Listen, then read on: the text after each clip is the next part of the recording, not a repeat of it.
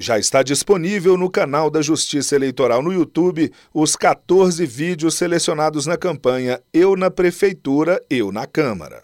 A iniciativa foi criada para incentivar a participação de jovens na política e nas eleições municipais de 2020. O Tribunal Superior Eleitoral recebeu cerca de 200 contribuições. Entre os temas mais abordados, meio ambiente, abastecimento de água e transporte público. Os jovens que tiveram os vídeos selecionados comemoraram pelo WhatsApp. Boa tarde, eu sou Leandro Oliveira, tenho 23 anos, sou formado em engenharia civil e moro em Aracaju, Sergipe. Fiquei bastante feliz quando recebi a notícia de participar dessa campanha, de que meu vídeo foi escolhido, né? Porque é sempre bom sermos surpreendidos por algo bom que a gente não esperava. Então, como eu sempre gostei de discutir muito sobre política, para mim isso foi uma notícia maravilhosa. Eu me chamo Eduardo Calvila e eu fiquei extremamente surpreso ao receber a notícia de que eu havia sido selecionado.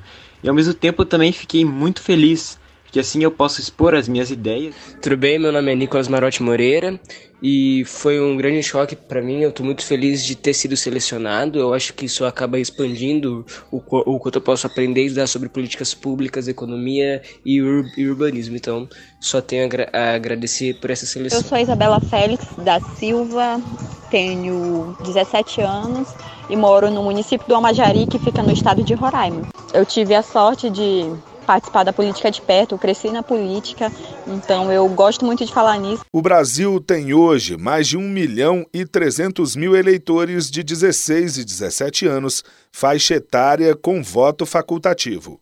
O presidente do TSE, ministro Luiz Roberto Barroso, defende que a classe política precisa da renovação que os jovens podem trazer. E a nossa ideia de participação dos jovens na política pode se dar em qualquer uma dessas três dimensões que eu me referi da democracia: a dimensão representativa, que é votando ou sendo votado, a dimensão constitucional, que é defendendo os seus direitos, e a dimensão deliberativa, que é participando do debate público. Do TSE, Fábio Ruas.